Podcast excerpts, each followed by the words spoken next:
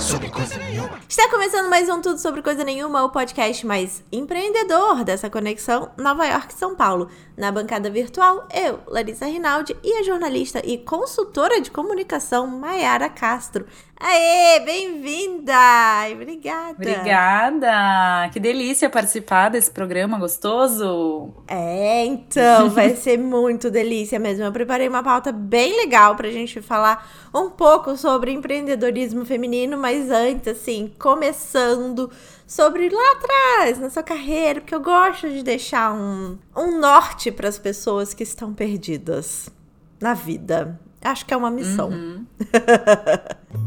o Tudo Sobre Coisa Nenhuma tá cheio de conteúdo para todos os gostos. Tem newsletter, frase, vídeo, foto de Nova York, grupo no Facebook e tem até podcast em inglês. Então segue a gente, arroba Tudo Sobre Coisa Nenhuma no Instagram, para ficar por dentro de todas as novidades. A série Mulheres que Inspiram, que foi ao ar em dezembro de 2019, entrevista mulheres sobre carreira e mercado de trabalho. Pois bem, a série foi tão bem aceita que agora o podcast é exatamente sobre isso. E como ele existe para dar voz às mulheres, eu te pergunto: quem é Mayara Castro na fila da imigração? Uau, Mayara Castro na fila da imigração é uma pessoa que que quer ser vários personagens. e que fica e que fica pensando assim, o que será que a pessoa que tá do outro lado da bancada vai vai vai encontrar, né?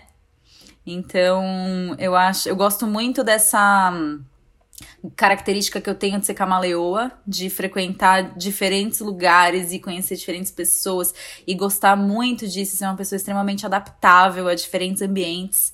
É, não à toa, né? É, eu sou jornalista, que é a profissão dos curiosos, então eu me considero uma pessoa extremamente curiosa e isso é desde pequena, assim. Eu nunca tive um grupinho na escola, nunca tive uma panelinha, nunca tive é, nada que me classificasse muito. Eu sempre gostei dessa multiplicidade, dessa diversidade e das possibilidades de ser várias pessoas em uma só.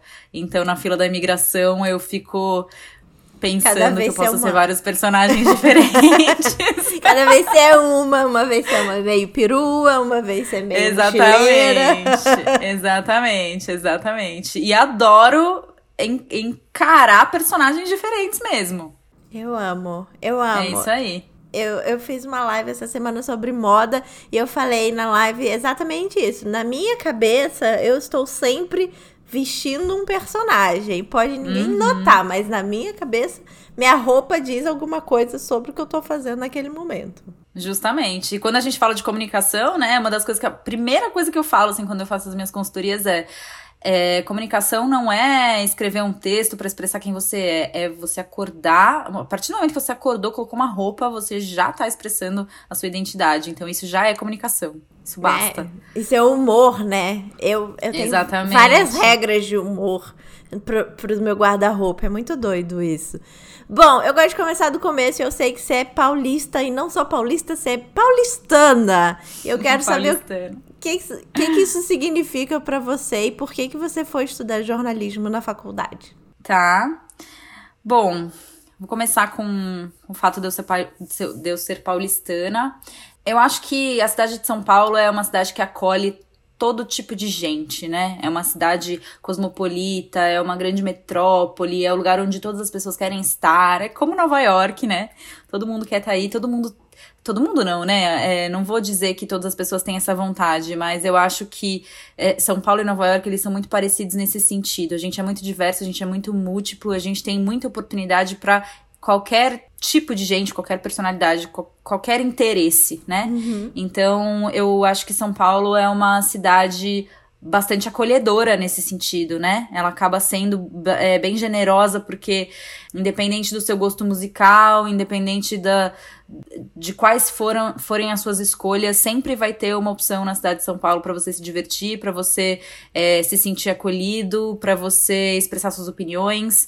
Então, eu sempre gostei muito disso aqui e eu acho que isso acabou me formando enquanto ser humano, né? Uh, posso dizer que o meio influenciou de uma certa forma o, o, o, meu crescimento, meu desenvolvimento. Então, desde pequena, eu sempre fui essa pessoa muito, muito expressiva e, e, muito interessada em conhecer diferentes mundos. Eu tenho uma realidade familiar, né, em que meus pais se separaram quando eu tinha 13 anos. Então, eu fui morar com meu pai, junto com os meus irmãos. E eu gostava muito de frequentar a casa das minhas amigas e de é, conhecer qual era a realidade de cada ambiente familiar, né?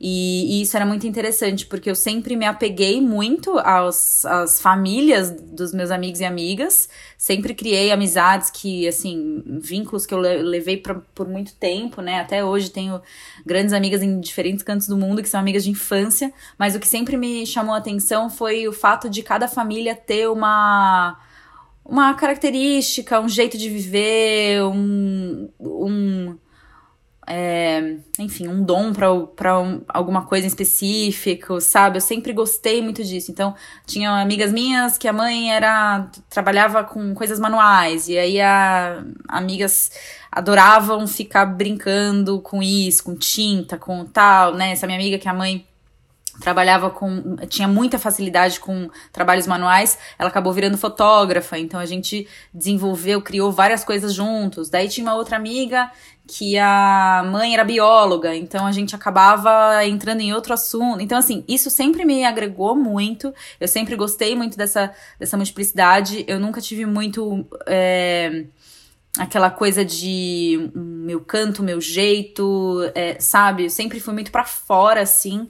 E com 15 anos de idade eu já pegava o ônibus e vinha pra Avenida Paulista andar sozinha de um lado para o outro, de um canto para o outro da Avenida Paulista, porque eu queria sentir o vento entre os dedos, porque eu queria sentir a liberdade de andar na rua sem ter ninguém me vigiando e com toda a potência de uma adolescente, né, de 15 anos de idade. Então, toda a potência e intensidade, né? Porque nessa idade a gente tá com muita sede ao pote, assim, a gente quer realizar muita coisa, a gente tem muitos sonhos.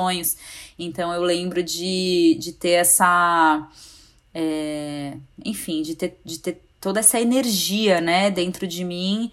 E a cidade, de uma certa forma, me acolheu, porque eu pegava ônibus e ia para vários lugares, cada hora num lugar diferente. Às vezes eu perdi o ponto, ou quando eu me perdia e eu não sabia onde eu estava, eu achava isso muito interessante, porque eu pensava, nossa, eu estou conhecendo um lugar diferente da minha própria cidade.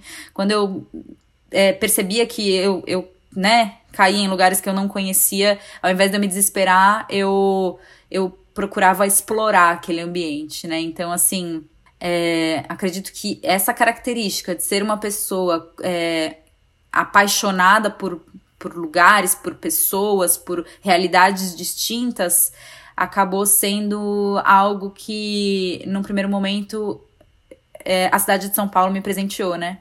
Porque é uma cidade muito grande, é uma cidade muito diversa, é uma cidade que tem de tudo. Então, em cada canto que você tá, você vive uma realidade diferente. Então, eu aprendi a meio que viver dessa forma e a gente acabou sendo uma hoje em dia uma coisa só, né? Então eu, eu sinto que eu sou eu sou eu, o meu estilo de vida ele é muito conectado com se a gente pudesse definir, né, uma persona para a cidade de São Paulo, eu acho que o meu estilo de vida é muito conectado com essa persona assim, sabe? Porque eu sou daqui, né? Então eu acho que eu carrego muito do que, do que a cidade de São Paulo tem a oferecer. É interessante isso, né? Porque você falou que com 15 anos, com toda a intensidade, os sonhos, mas você ia pra Avenida Paulista, que é super intensa também, que se você vai do. Super, do, super da consolação pro paraíso, você passa. Também depende do lado. Se você tá do lado do Bela Vista é uma coisa, se você tá do uhum, lado Jardins é exatamente. é outra. E você vai passando por todos esses grupos, dependendo do dia e do horário. Tem o pessoal que tá fazendo happy hour, tem o pessoal vendendo as, as miçangas, tem o pessoal. Sim tem de tudo, tem sempre um protesto ali na frente do MASP, tem de absolutamente tem, tudo. Exato. São Paulo é muito múltiplo. Eu morei lá há quatro anos e eu fiquei um pouco desesperada quando você falou que você não ligava de se perder, gente. Eu, como, Eu, como carioca, eu, quando me perdia na cidade, eu, eu pensava, a praia é pra lá, então eu tenho que ir para não sei aonde, entendeu? Eu, uhum. eu quando eu fui para São Paulo, já tinha Google Maps e tal. Quando a uhum. gente tinha 15 anos, a coisa não era tão assim. Olha, eu tenho algumas histórias para contar, assim, nesse sentido, né, de estar perdida e não saber o que fazer e tal. Eu acho que, de uma certa forma, a cidade de São Paulo acabou me preparando para isso, né? Para eu conseguir lidar com. com o fato de eu não saber onde eu tô e, e, assim, calma, tá tudo bem. Então, teve uma vez que eu fui pro Rio Combinei de encontrar uma fotógrafa amiga minha num shopping em Sulacap e eu precisei chegar em Sulacap e eu não sabia como chegar em Sulacap. E, e, o Rio não é tão fácil assim, né? Você simplesmente pega o metrô e chega onde você precisa, ou pega um ônibus, que seja um ônibus extra, né? Não é tão simples assim. Então eu lembro de ter pego o metrô, de ter pego dois ônibus, de ter pego um Uber e de chegar um, um determinado momento que eu tava ali no lugar pensando, Gente, onde eu tô, ainda falta muito. Tipo, eu tava quase beirando o desespero. e, e eu vivi muitas emoções, assim, porque você pega o metrô, você, né, é uma realidade. Aí você pega um ônibus, é outra realidade. Aí você pega uma van, é, é outra realidade. As pessoas olhavam pra minha cara e falavam assim: menina, você não tá com medo, né? Porque, assim, tá na cara que você não é daqui, sabe? Tá uhum. na cara que você, que você tá precisando de ajuda. E eu me ludibriava, assim, eu ficava, uau e, enfim, nunca deu nada errado, né? Nunca não tenho nenhum tipo de história traumática para contar. que bom. É, mas esse essa experiência foi uma que me veio à mente agora de ter vivido isso e uma outra foi quando eu tava viajando na Nova Zelândia. É, lá tem uma avenida que é como se fosse a marginal, né? Uma, uma dessas avenidas expressas principais, assim. E aí eu tinha combinado com meu namorado que eu ia encontrar ele num jogo de rugby. E antes disso, ele tava num happy hour com a galera do trabalho e eu fui trabalhar de um café. Então, eu falei assim: bom, eu tô com um carro, eu tenho aqui o mapa para chegar até o estádio. É, não vai ter problema nenhum, né? Eu sei dirigir na mão inglesa, tinha acabado de aprender a dirigir na mão inglesa, então não tem problema, eu sei dirigir, tá tudo certo, vamos aí. Bom, quando eu saí para encontrar ele, eu tinha uma hora certa, né? 5 da tarde eu tinha que estar no, no estádio. E aí meu celular acabou a bateria. E começou a chover. e eu tinha que pegar a avenida principal para chegar até. E aí, assim, lá é, é tudo meio que igual, né? As ruas são iguais, é, é, país de primeiro mundo é totalmente diferente, né? Porque você, tá, você não se sente, assim, você não sabe muito bem a diferença, né? Entre uma rua e outra, um bairro e outro, é tudo meio que parecido, assim. E aí eu falei, gente, agora? Meu celular acabou a bateria, como que eu faço pra. Aí pegar uma, uma, uma avenida como uma marginal, na mão inglesa, no meio da chuva, tendo hora para chegar. Eu falei, não sei o que, que eu faço, mas tudo bem, vamos aí. Fui. Abri meu computador antes de. de... Uhum. Por sorte, eu tava com meu computador no carro, então assim, antes de ligar o carro, eu abri meu computador, eu vi o caminho, eu decorei o caminho, uhum. e aí eu fui, entreguei para Deus, falei, vamos aí, vai dar certo.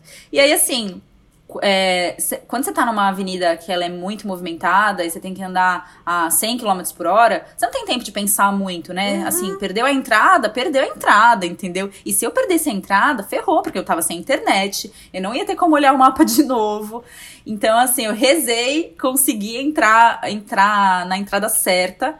Bom, no meio do caminho, é, resolvi parar num posto de gasolina para pedir informação. O inglês neozelandês é difícil pra caramba de entender. E aí eu falei duas palavras com o cara, porque além de tudo, não tem frentista lá, então é você mesmo que abastece o seu carro, ou seja, não tinha ninguém para pedir informação. E aí tinha um cara abastecendo o carro dele, e aí eu falei, ô, você pode me ajudar e tal, onde que é o estádio? Ele me explicou, eu não entendi nada, mas eu falei, não, vai dar certo. cheguei, cheguei. No... aí estacionei, quando eu percebi que eu tava na estação de metrô perto do estádio, eu falei, ufa, cheguei. Aí eu estacionei, aí eu encontrei do, dois rapazes que iam é, assistir o jogo também. E foi sorte, porque eu não sabia qual era a entrada que eu tinha que ir e tudo mais, e eles meio que me guiaram. Então, assim, a hora que eu olhei meu namorado lá no fundo me acenando, eu falei, você não tá entendendo. O perrengue que foi chegar aqui, gente, que maravilhosa. Eu é... levei oito meses para aprender a chegar das, das diferentes estações do metrô até minha casa. Pra você ter uma uhum. ideia. Que eu, eu uhum. menina, como é que pode? Então, quando eu, quando eu fui pra ir pela primeira vez, eu me joguei no metrô e falei, vai dar certo. E eu andei no metrô assim na primeira. Sabe assim? Então, fluiu e eu acho que é isso, a gente tem que se jogar mesmo, fazer as coisas acontecerem, sabe? Arrasou. E foi nesse espírito que você entrou na faculdade de jornalismo? Você falou, eu quero tudo, não, não sei o que, que eu quero, sou curiosa, vou lá. Cara, eu acho assim que com 17 anos é muita crueldade, né? A gente colocar é, essa responsabilidade de escolher o nosso futuro numa, num adolescente de 17 anos, sabe? Para sempre. Então, é, então eu não fiz essa escolha assim sozinha. É, eu tinha alguns caminhos que eu queria seguir, mas na verdade eles eram completamente confusos. Eu já quis fazer moda, eu já quis ser dentista, eu já quis fazer química. Então, assim, coisas completamente diferentes. E aí, quando eu, numa conversa que eu tava tendo com a minha família, eu virei pro meu pai e falei: Ah, eu acho que eu quero fazer jornalismo. Ele falou: É isso. Essa é você, essa é a sua cara. E eu acho que, é, né, nossos pais às vezes conhecem a gente muito melhor que a gente mesmo. E com 13, 14 anos, eu já mandava e-mails pro meu pai é, porque a gente tinha uma relação um pouco difícil, né? Uma comunicação um pouco difícil, assim, um pouco truncada. E eu queria me expressar, e eu sentia que eu não tinha abertura para me expressar com ele, então às vezes eu mandava e-mails para ele. E eram e-mails, assim, abrindo o coração, falando que eu queria. Né, viver minha liberdade, que não teria. Qual que era o problema eu sair na rua e dar uma volta na rua? Então, assim, tinha muita. É, tinha muita emoção nas, na, na minha escrita, tinha poesia na minha escrita e tinha uma vontade de viver muito grande. Então, assim, acho que por isso, e pelo fato de eu sempre ter diários e tal, né? Eu sempre relatei minha vida e tal, acho que ele acabou identificando que jornalismo seria a melhor escolha dentre as que eu fiz ao longo desse período que eu tinha que escolher alguma coisa, sabe? E aí, quando eu falei jornalismo, ele falou: é isso, pode ir. Aí ele falou assim: olha, você nem vai fazer cursinho, a gente vai prestar uma faculdade. Se você passar, você faz, estuda seis meses. Se você gostar, continua. Se não. Aí eu amei, né? Entrei no jornalismo e falei: caraca, como assim? E também, eu também sempre tive um sonho, né, quando criança, de ser cantora. Eu cantava no karaokê, então eu gostava, sempre gostei muito da. da é, de, de soltar a voz, sabe assim? E, e aí, quando eu percebi que eu não iria pro, pro lado artista da coisa, né? Aí, quando eu falei jornalismo, eu senti que tinha tudo a ver. E na própria faculdade, a gente tem aulas, né, de rádio e TV, a gente é, grava, então isso me. Nossa, é, gerou um tesão, assim, infinito, né? Por essa. Por essa profissão, por essa. Enfim, eu, eu acho que isso é um é um dom mesmo que eu carrego, né? E que é, não haveria outra opção se não trabalhar com comunicação, sabe? E aí, depois disso, acabei me tornando locutora, né? Então as coisas acabaram se direcionando, consigo me expressar, uso minha voz pra, pra, pra trabalhar, então tá tudo certo, sabe? Quem sabe um dia ainda você, você cantora, que é uma coisa que eu, que eu gosto. Quem sabe? Então, Mas que foda impede, seu né? pai, né? Tipo, de virar e falar, ah é, vai, tenta aí. Se não der sim. certo, tá tudo bem também. Sim, sim. É, na verdade, assim, no meio da faculdade eu até quis trancar para viajar, sabe aquele impulso, né, de adolescente? Meu sonho sempre foi viajar o mundo e tal, desde criança, né? Desde adolescente eu saía de casa achando que ia conquistar o mundo, então no meio da faculdade eu falei para ele, falei: "Olha, eu vou trancar, quero fazer um intercâmbio e tal". Dele: "Não, você não vai não, você vai terminar, depois você faz". Aí ele me deu uma prensa, eu terminei, e foi a melhor coisa que eu fiz, ter ah. terminado. Porque dá uma segurança, né, de uma certa forma. Justo, justo. E antes de sair da faculdade, você começou já a fazer estágio com desenvolvimento de, de marcas, né? Como foram esses seus primeiros contatos com a profissão jornalista ou consultora de comunicação? Tá. Bom, eu trabalhei em algumas assessorias de imprensa. Meu primeiro trabalho foi em uma assessoria de imprensa. Eu trabalhava três horas por dia. E assim que eu entrei na faculdade, eu, assim, desde sempre eu quis ganhar, sempre quis ganhar meu próprio dinheiro, né? Sempre quis ser independente, sempre quis ter a minha, minha própria vida e tal. Então, com 16 anos, eu é, trabalhava é, fazendo caipirinha embalada, aí fazia umas figurações, né, pra comercial, aí trabalhava para algumas campanhas, né, de empreendimento imobiliário, entregando papelzinho nos lugares, nos restaurantes, então fiz muito isso. E quando eu entrei na faculdade, no segundo semestre, eu já estava enlouquecida querendo um estágio. E aí eu consegui o meu primeiro estágio, foi numa assessoria de imprensa. Eu trabalhava três horas por dia, era uma assessoria de imprensa cultural. E era muito legal porque a gente atendia os teatros da cidade, aí eu tinha que assistir as peças. Era muito, era muito interessante, né, por isso. E aí eu experimentei assessoria de imprensa, saindo dessa assessoria eu entrei numa outra assessoria cultural também, então eu atendi a editora Sesc, todos os livros que a editora Sesc publicava, eu criava os releases, eu montava os eventos e tudo mais.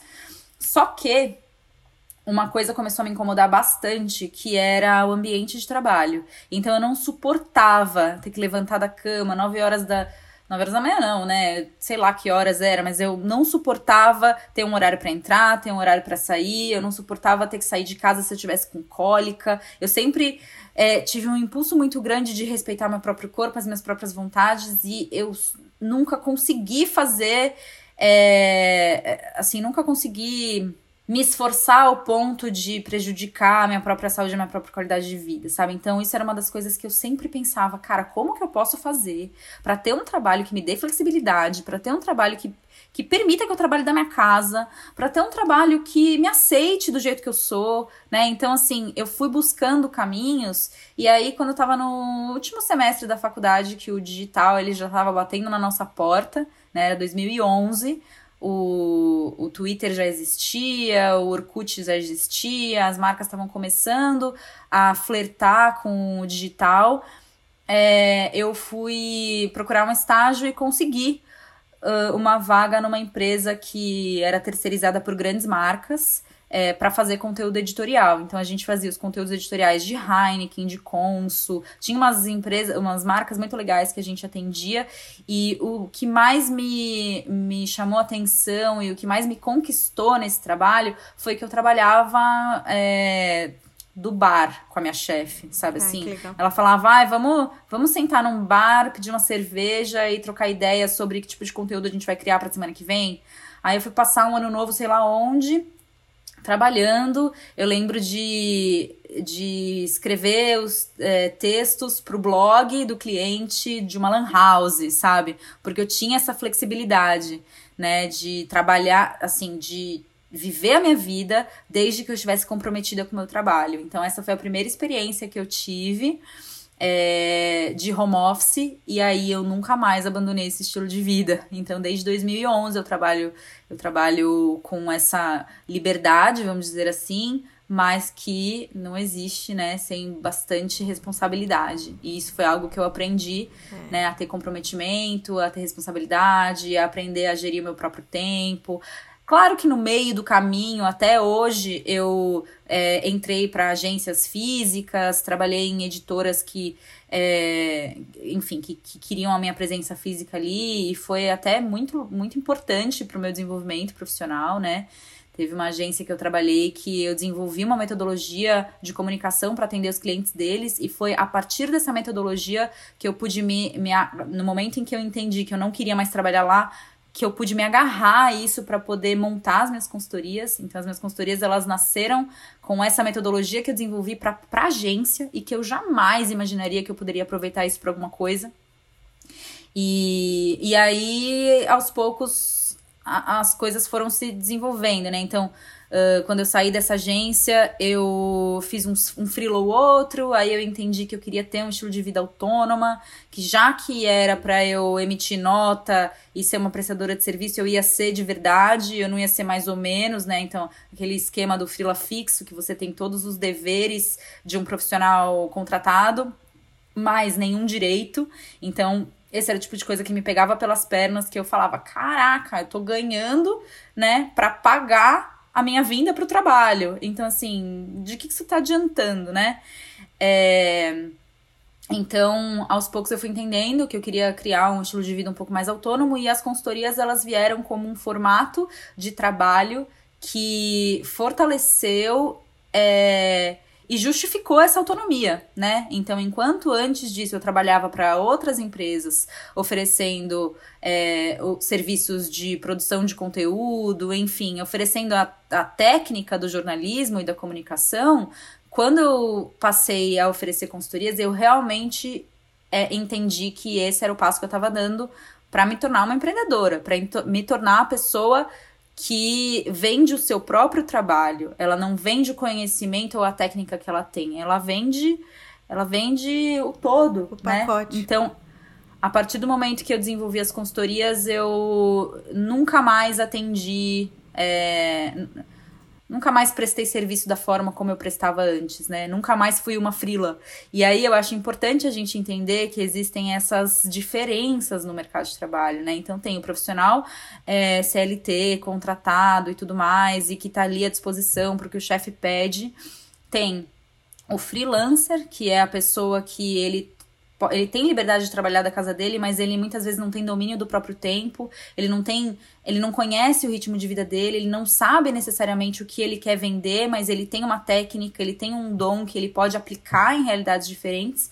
E isso é muito bom porque ele tem liberdade, mas muitas vezes ele não tem flexibilidade, ele não tem autonomia, ele não tem vontade própria, ele tem que seguir os passos que a empresa pede, porque ele é um frila, então ele está ali ocupando um lugar de um profissional que seria contratado, mas muitas vezes uh, com deveres e sem direitos, e tem o empreendedor, o profissional autônomo empreendedor, que realmente fala assim: a forma que funciona para eu trabalhar é essa é, cliente topa, gosta, metodologia funciona para você? Ótimo. Não funciona? Desculpa, não vai dar certo. Tchau, próximo. Então, assim, é um passinho após o outro, né? Eu acho importante muitas vezes a gente viver é, essas, esses diferentes formatos para entender onde que a gente realmente quer chegar. Porque tem gente que precisa da sustentabilidade financeira, tem gente que Aliás, eu acho que todo mundo precisa ter sustentabilidade financeira, mas eu acredito que muita gente é, ainda não tem a coragem de se tornar empreendedor e de realmente largar tudo e viver com toda a instabilidade que o empreendedorismo ele proporciona pra gente. E claro que tem solução para essa instabilidade, né? É um problema bom de se resolver a instabilidade, mas a gente precisa estar disposto a isso. Então, assim, se você não é, se encaixa no perfil de um profissional autônomo empreendedor, é, dificilmente você vai conseguir ser feliz fazendo isso. É, né? não é para qualquer um, né?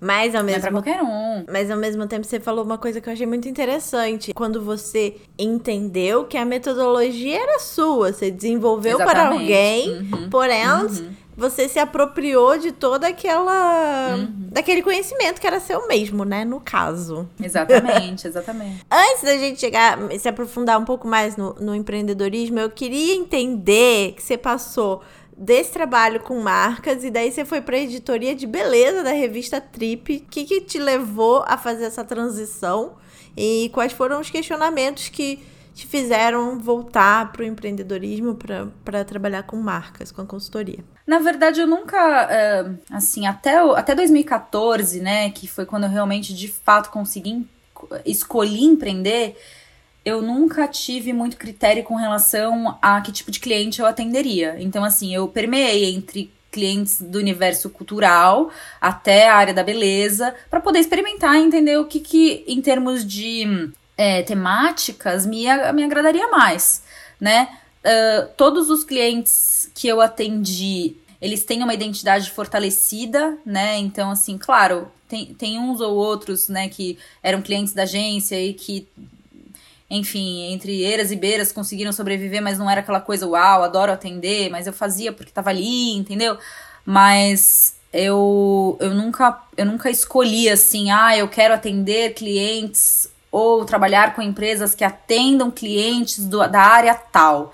Eu usava a, o, o meu conhecimento, a, a minha técnica para poder é, para explorar realmente, né? E aí, quando eu me tornei empreendedora, quando eu saí do, do, do, do mundo corporativo, vamos dizer assim, né? É, mesmo sendo frila, quando eu saí do mundo corporativo e eu me tornei empreendedora, aí que eu pensei, quais são as minhas paixões? O que, que eu realmente gosto? É, então, quem eu quero atender, né? Então, eu comecei a, a, a fazer essa, essa pesquisa, né? Eu, eu, eu costumo dizer que o empreendedorismo ele é uma ótima ferramenta de autoconhecimento, porque se você.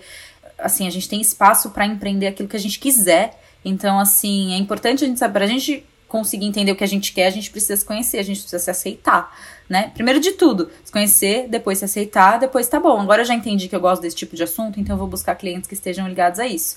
Hoje em dia, eu atendo uma rede de apartamentos que, enfim, tem é, é um conceito de moradia por assinatura, então combina muito, casa muito com o meu estilo de vida que é nômade. Então, eu, eu o nosso propósito ele tá extremamente alinhado, uhum. meu e da empresa. Hoje em dia eu atendo uma uma marca de uma mulher que ela é psicanalista e consultora de inovação e ela trabalha com psicologia positiva e as ferramentas, né, as técnicas da psicologia positiva, elas agregam muito na minha vida pessoal, é algo que eu tenho cada vez mais tesão em conhecer, em estudar, né? Eu atendo um, um, restaurante, que eu amo comer também. Então, assim, eu comecei a entender quais, quais eram as minhas paixões e comecei a trazer isso pro universo do trabalho. Mas a principal dela sempre foi viajar, né? Sempre foi viajar, sempre foi explorar o mundo, sempre foi conhecer é, pessoas e negócios diferentes. Então, assim, eu sou apaixonada pelo empreendedorismo de fato, assim, sabe? Isso acaba é, não só na minha vida prática, mas sempre que eu vou atender um cliente novo, eu não ajudo apenas na construção do desenvolvimento da marca, mas eu olho para o negócio, eu ajudo a pensar em formatos diferentes de produto e serviço que essas pessoas possam desenvolver para conseguir conquistar as suas próprias, a sua própria sustentabilidade financeira. Então, assim, tudo que eu passei, eu acabo oferecendo para que essa pessoa possa se desenvolver não apenas na área da comunicação, mas o que tem por trás da comunicação, né? A comunicação ela acaba sendo um reflexo de tudo isso.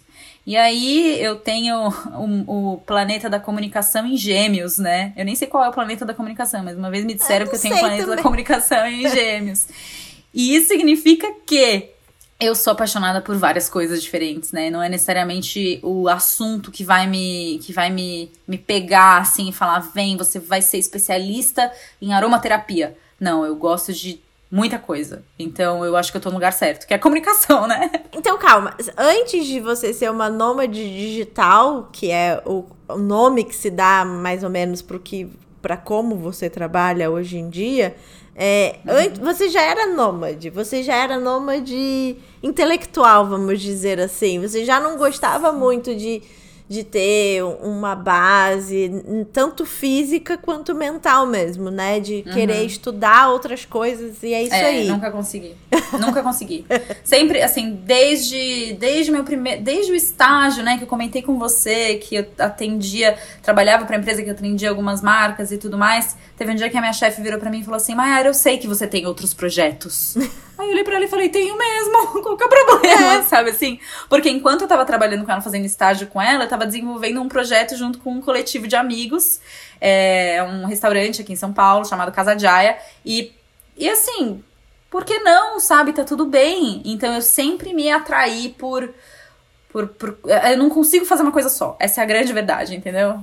Justo. Amo uma novidade, amo um projeto novo. E quando eu decidi empreender, o meu, a minha grande motivação para isso era a seguinte: eu não quero mais atender grandes marcas que, que qualquer pessoa pode, qualquer jornalista pode ir lá e oferecer o seu serviço. Porque o negócio já tá tão quadradinho, já tá tão pronto, que é, às vezes a pessoa só precisa de lá alguém que, que tecle a palavra da identidade verbal da marca, uhum. entendeu? Eu não, eu quero ajudar a construir a marca em si. Então, quando eu me tornei empreendedora, eu comecei a pensar, Cara, tem um monte de gente aí, um monte de pequeno empreendedor desenvolvendo projetos incríveis e não sabendo se comunicar, não tendo, não digo nem o dom da comunicação, mas não tendo acesso e não conseguindo é, colocar para fora uh, aquilo que fazem, não conseguindo vender, vender os seus próprios trabalhos, não conseguindo criar uma divulgação. Então eu falei, então tá, ao invés de eu fazer para eles, eu vou ensiná-los a, a, fazer por conta própria. Então, no começo, assim, do meu trabalho, eu pegava na mão e falava, vamos. Hoje em dia as consultorias, elas ainda existem, né? Eu faço consultorias há sete anos, mas hoje em dia eu também tenho um outro braço. Que eu não sei se você vai me perguntar sobre isso, mas... Eu ia começar mais ou menos essa pergunta, porque a sua agência de consultoria chama Autêntica Narrativa. E aí, uhum. você já deu um spoiler mega de como isso tudo começou e por que, que ela tem esse nome também. Porque você já falou também que você não, não reproduz palavras, né? Vamos colocar uhum. nesses termos. Você pega as pessoas pelo, pelo braço mesmo. Então, a minha pergunta vai: é por que, que você achou importante não reproduzir as, o que as marcas precisavam e criar uma consultoria que com certeza ia ser mais difícil, mais trabalhosa, mais. Que formiga te mordeu? Olha. é, eu sempre acreditei na diversidade, né? Eu sempre fui uma pessoa que acreditei que o mundo é diverso, o mundo é grande, o mundo é amplo, tem espaço para todo mundo e eu vi muitas vozes serem caladas, né? Durante muito tempo, principalmente antes da internet aparecer, assim, eu mesma sofri bullying quando criança na escola, preconceitos e tudo mais, né? Então, assim, esses questionamentos do, do que é padrão sempre bateram na minha porta, assim, sabe? Esses questionamentos de estereótipos sociais e tal sempre bateram na minha porta. Então, quando eu criei um negócio chamado autêntica, né? Na verdade, antes era um outro nome, ele acabou se transformando, é, se, se tornando autêntica justamente pela simbologia da autenticidade mesmo, né? Sempre para buscar o que existe de único, né? Qual que é a contribuição única que cada pessoa carrega com o negócio que tem. Então, uma das coisas que eu sempre trouxe no, no meu trabalho foi que a nossa identidade, ela é igual à nossa impressão digital, ela é única e insubstituível. Só a gente tem a história que a gente tem, né? Só a gente é, viver o que a gente vive, na época em que a gente vive, no contexto em que a gente vive, com as pessoas que a gente vive, só a gente colher os aprendizados que a gente colheu. Então, assim, o que, que a gente carrega de contribuição única? Entendeu? A partir do momento que a gente entende isso, a gente é, dá de encontro com a nossa autenticidade, com aquilo que é único em nós. E eu acredito que não exista uma pessoa diferente da outra no mundo. Então, diferente a partir do momento. Igual? Não entendi, calma. Igual, exato, tá, igual. Tá. Não existe uma pessoa igual a outra no mundo. Então, é importante é, quando a gente fala em comunicação, a gente estimular que as pessoas sejam quem elas são, porque a comunicação ela é a vitrine da nossa sociedade, né? Então assim, antes da internet surgir, a gente é, tinha os meios tradicionais de comunicação eram meios em que não havia um, é, resposta ao estímulo, vamos dizer assim, né? Então, no jornalismo, a gente aprende que revista, jornais, é, rádio, TV, você tem o emissor da informação, mas o receptor ele não aparece. E quando a internet surge, ela surge com a proposta do receptor aparecer, do receptor ter voz, do receptor interagir. Então, quando a internet aparece, ela mostra pra gente que não existe só a verdade uma única verdade sobre as coisas, porque as matérias que saem nas revistas, elas têm uma curadoria daquele, daquele padrão, daquela identidade daquela revista. E por mais que existam várias revistas por aí, uhum. todas elas seguem um padrão. Hoje em dia, eu acho que a gente tem uma informação que ela é descentralizada, né? Claro que a gente não tem não são todos os lugares do Brasil e do mundo que têm acesso à informação. Esse é um grande problema que a gente, que a gente vive. Mas a gente já evoluiu muito nesses 10 anos de, de comunicação digital, sabe? E eu acho que a principal contribuição que a internet trouxe foi essa de que o mundo é diverso, de que pessoas são diferentes, de que existe o alto, o baixo, o gordo, o magro, o branco, o preto, e cada um tem uma realidade o sexo feminino, o masculino, o transgênero. Então, assim, vamos aprender que o mundo é diverso? E quando eu. Quando, quando a gente fala em comunicação, né?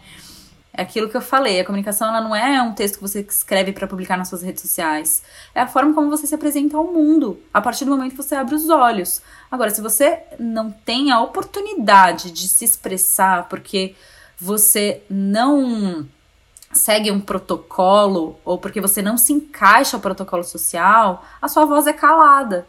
E aí foi, nesse, foi nessa direção que eu procurei caminhar quando eu decidi deixar de atender grandes marcas que já tinham as suas identidades estabelecidas e o seu tom de voz específico e o jeito de falar e a palavra que iam usar para buscar coisas inovadoras, para buscar coisas diferentes, para buscar pessoas que estavam é, é, mudando o jeito de fazer as coisas, que estavam procurando girar a engrenagem, sabe, de um jeito diferente. Então foi nesse sentido, assim. Ai, que legal. É, de né? realmente de realmente poder apoiar e hoje em dia eu tenho um, uma noção é, muito nítida assim de que o meu caminho é de fortalecimento e empoderamento de mulheres, né? Até porque eu me encaixo, né, nesse nesse recorte. Então, então, você criou o Women Project, ou Woman Project, que não é definido, né? É WMN. É, uhum. que é uma fomentadora do empreendedorismo feminino. Então, qual é a ligação desse projeto com a Autêntica? Com a Autêntica. É, e também eu quero que você conte um pouco assim, quem pode se cadastrar, como é que as pessoas fazem para entrar em contato. Primeiro tá a ligação e depois como é que o indivíduo tá se encaixa. Bom, é, passei seis anos na minha vida só oferecendo consultorias. Esse era o meu principal serviço. Eu oferecia consultorias pontuais, consultorias contínuas, fazia workshops, cursos, oficinas, tudo para ensinar as pessoas a criar uma comunicação mais autêntica, né? É, mas muita gente me pedia para produzir conteúdo. Muita gente falava: por que você não produz? Por que você não produz? E a minha resposta sempre era: você é a melhor pessoa para falar sobre o seu trabalho. Eu te ensino a fazer, eu não faço para você. Era o que eu sempre dizia para as pessoas. Bom, chegou um, momento, um determinado momento da minha vida que eu senti que eh, eu já eu precisava fazer alguma coisa diferente. Depois de cinco anos fazendo um negócio que deu certo, você precisa escalar, você precisa criar uma coisa nova, você precisa subir um degrau, sabe? Você precisa sair do lugar que você tá é, para poder atingir uma outra parcela da sociedade, para você também começar a aprender de novo. Porque a partir do momento que você tá cinco anos fazendo uma consultoria, por mais que você inove no conhecimento que você ofere oferece, a gente fica muito limitado. Chega uma hora que a gente já tá tão à vontade com aquilo que, puxa vida, nada mais me instiga, né? Então, a minha vontade era fazer uma coisa diferente, e aí eu uni o útil ao agradável, né? Então, eu uni o fato das pessoas me pedirem muito para produzir conteúdo, com a necessidade de crescer e também com a oportunidade que eu via de criar um negócio para poder ajudar outras mulheres que tinham dificuldade de vender os seus trabalhos. Então, o que, que eu fiz? Eu criei uma comunidade, né, é, chamada é, Women Project. A gente, a gente é, tem uma sigla, né, que é WMN, então você pode chamar de Woman ou você pode chamar de Women. É, e eu acredito que é de uma para todas e de todas para uma, então eu acabo fazendo essa brincadeira, né, de ser a sigla. Também é uma forma de entrar em ambientes não sendo tão não sendo tão explícita com relação ao, ao que significa essa sigla, porque muitas vezes a gente ainda sofre preconceitos, né? Ainda mais em ambientes masculinos. Eu acredito que um homem vendo a sigla WMN, ele não necessariamente vai assimilar que é um projeto que só tem mulheres. Então, foi uma das coisas que eu também pensei para conseguir é, não, não ter uma, uma barreira logo de cara, né? Então, assim, se eu criasse woman ou women, o cara abrindo meu e-mail e lendo, ele já saberia que é uma coisa que só tem mulheres. E quando eu trago isso no, num contexto de justificativa e explicação, é, eu tenho a oportunidade de chegar até esse homem para explicar o que é o trabalho. Então eu sinto que eu ganho tempo e espaço para poder fazer com que ele eu nunca tive problema, né, com a receptividade desse trabalho, mas na verdade eu me preveni. Eu pensei, bom, se eu puder, se, se algum dia eu puder ter algum tipo de problema, eu vou criar aqui uma sigla que vai fazer a gente entrar onde a gente quiser, entendeu? então a minha ideia de criar a sigla foi mais ou menos nesse sentido, mas também porque tem uma ambiguidade e aí eu não queria definir um, uma vogal ou outra. Eu queria que fosse as duas coisas. Então, só fazendo uma explicação rápida, mas é, quando eu criei o projeto, a mim, o meu intuito era e ainda é criar uma comunidade de mulheres brasileiras que empreendem pelo mundo inteiro. Então, com essa minha necessidade, isso veio também de uma, de uma experiência própria, né? Então, com essa minha, com essa minha vontade, necessidade de viajar ao mundo, de explorar o, o, o mundo inteiro e tudo mais, é, eu fui, fiz uma viagem em 2017 Uh, no final de 2017, fui 2017, 2018 viajando o ano inteiro. Fui para Tailândia, passei três meses lá. Depois fui para Nova Zelândia e para Austrália. E aí é, intercalei uh, Nova Zelândia e Austrália por nove meses. E aí, quando foi em novembro de 2018, um dia depois das eleições, eu voltei pro Brasil. Assim. É desolada. É, foi realmente um momento difícil, assim, foi muito difícil essa decisão, mas eu senti que, que eu precisava voltar. E aí, uh, nessa experiência da viagem, eu me conectei com muitas mulheres brasileiras, né? Eu sinto que a comunidade brasileira fora do Brasil, ela é muito unida, ela é muito... É, existe uma empatia pela história das, das pessoas, né, que estão fora do Brasil. Por quê? Porque é aquilo que as conectam, o fato delas serem brasileiras né? Tanto mulheres quanto homens, enfim, a comunidade como um todo. E isso tocou profundamente em mim, assim, porque eu falei, caramba, como o brasileiro é unido fora do Brasil e como a realidade que a gente vive no Brasil é diferente. E muitas vezes tem mulheres expatriadas que elas são casadas com, com enfim, pessoas de outras nacionalidades e elas se é, elas se submetem a, a, a certas exigências da relação que elas não necessariamente precisariam se submeter. E elas fazem isso porque elas estão inseguras, porque elas não é, elas não estão no ambiente delas, elas não estão elas não se sentem culturalmente acolhidas pelo ambiente onde elas estão. Então, uh, as minhas consultorias, elas começaram a, a, a ganhar um certo uma certa amplitude, né? Eu comecei a atender mulheres brasileiras em outros países, então né, atendi mulheres no Chile, na Escócia, na Austrália, em Nova York. Então comecei, aí que eu comecei a falar, caramba, olha só, existe a oportunidade de eu viajar, né? E aí, quando eu fui viajar, eu comecei a encontrar pessoalmente essas mulheres e comecei a fazer conexões pessoais com elas. Então, a primeira coisa que eu fiz quando eu cheguei na Nova Zelândia foi escrever um post numa comunidade do Facebook dizendo assim: Pessoal, tô aqui, trabalho com comunicação. Quem precisar da minha ajuda, me manda uma mensagem. Vou, vou trabalhar toda sexta-feira desse café. Quer chegar aqui e trocar uma ideia comigo? Tô por aqui, das 11 a 1 da tarde. Tipo assim, foi isso que eu fiz. E aí, esse post rendeu um contato que eu fiz lá com a Cris, querida, é fundadora de uma revista para a comunidade brasileira. Ela era editora de uma revista digital para a comunidade brasileira em Aotearoa, né, na Nova Zelândia. E aí ela tinha um recorte para mulheres, porque é, é, esse projeto nasceu da necessidade dela, quando engravidou, de conectar a família dela com outras famílias brasileiras, porque ela queria que os filhos falassem português. Então esse projeto nasceu junto com ela, né? E aí é, era é, tinha um recorte para mães, depois acabou expandindo para mulheres. E aí quando a gente se conectou, ela fazia uh, um evento por semestre para poder para poder é, convidar as mulheres para trocarem entre si, se conhecerem, enfim, fazer um, um, networking ali entre elas. E ela me convidou para palestrar nesse evento, fiquei super honrada. Fui lá falar de, auto, de autoconhecimento, falar de autoestima, foi maravilhoso. Participei dos dois eventos que ela fez, fiz uma, uma matéria para uma edição da revista, então foi muito incrível. E foi aí que eu pensei: olha só quanta oportunidade a gente tem de, de estar juntas e de passar mensagem umas para as outras. E aí tive essa experiência na Nova Zelândia, depois eu fui para Austrália, me conectei com um amigo lá que estava fazendo um projeto junto com uma escola e me chamou para palestrar na escola. Aí fui, aí consegui, conquistei alguns clientes na Austrália. Tenho uma cliente querida na Austrália até hoje, né? Depois de dois anos que eu voltei, ela continua comigo, a gente se tornou grandes amigas. Então eu comecei a ver naturalmente essa comunidade se formar e se fortalecer. E tudo através de mim, então, quando eu cheguei no Brasil, eu falei, gente, eu quero que mais mulheres tenham a oportunidade que eu tô tendo. Então, quando eu criei o projeto, a ideia era poder fazer com que a gente tivesse um espaço de troca mútua entre a gente.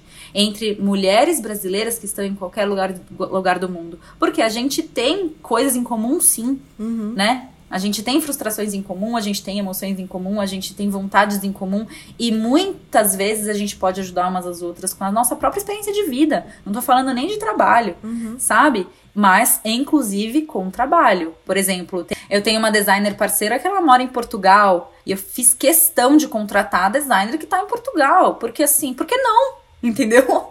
Então a gente. É, a ideia do projeto é essa, assim, tem, existe a comunidade, né? Que é essa comunidade em que, por enquanto, ele é um grupo no WhatsApp que a gente tem. Então eu fiz, desenhei esse projeto sozinha e eu estruturei esse projeto sozinha. Eu fiz o site, eu pensei na, na, na, forma como seria e tudo mais. E a minha ideia inicial, nesse primeiro ano de, de protótipo, seria ver o que, que esse projeto me gera de oportunidades. E aí, assim que eu criei a comunidade e que eu comecei a convidar as mulheres para participarem, e aí eu convidava clientes que eu já atendi, porque assim, eu olhava na minha lista de, de na minha pasta de clientes, no, no, meu drive, e falava: caraca, tem 200 mulheres aqui, por que, que elas não se conhecem ainda, sabe? Por que, que elas estão só na minha pasta, sabe? E todas elas têm uma intenção em comum, que é vender a si mesmas, que é vender o seu trabalho. Então, eu preciso colocar elas em um lugar que elas possam trocar entre si. E aí a comunidade ela serve para a gente se acolher em aspectos emocionais, mas também para a gente oferecer o nosso trabalho umas para as outras, para a gente indicar os trabalhos umas das outras para as pessoas que a gente conhece. E também para a gente formar grupos de profissionais autônomas que atendem em conjunto os clientes da agência que nasceu do projeto e nasceu por conta de uma necessidade que eu identifiquei que era se eu quero as mulheres aqui, eu tenho que dar trabalho para elas porque elas estão aqui querendo trabalhar. E aí foi que eu vi a oportunidade de criar uma agência que, a princípio e prioritariamente, trabalha com a área de comunicação. Então, eu comecei a realizar a vontade das pessoas que me pediam para produzir conteúdo, mas que eu não conseguia atender sozinha. Então, o que, que eu fiz? Unir o útil ao agradável. Queria crescer, é, porque eu sentia que eu precisava crescer, mas eu não queria crescer de uma forma tradicional. Eu não queria ter um espaço físico, eu não queria ter funcionários fixos. Eu queria trabalhar em colaboração, que é a forma como eu sempre trabalhei minha vida inteira. Então, eu queria fazer parcerias autônomas, que é o que eu acredito. E, ao mesmo tempo, eu queria é, incentivar que essas mulheres se fortalecessem onde quer que elas estivessem, né? É, com aquilo que elas sabem fazer, porque muitas vezes são profissionais muito boas no que fazem, mas estão inseguras do outro lado do mundo, entendeu?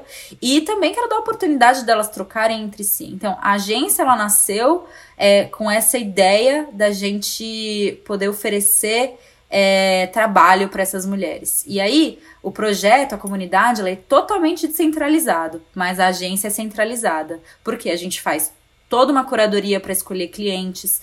Tem muitos clientes que chegam até mim, né, que me pedem é, para atendê-los, então eu tenho que dar vazão, né? Eu tenho que eu tenho que montar um grupo de profissionais que vão atender aquele cliente em específico para garantir que eles vão ser bem atendidos.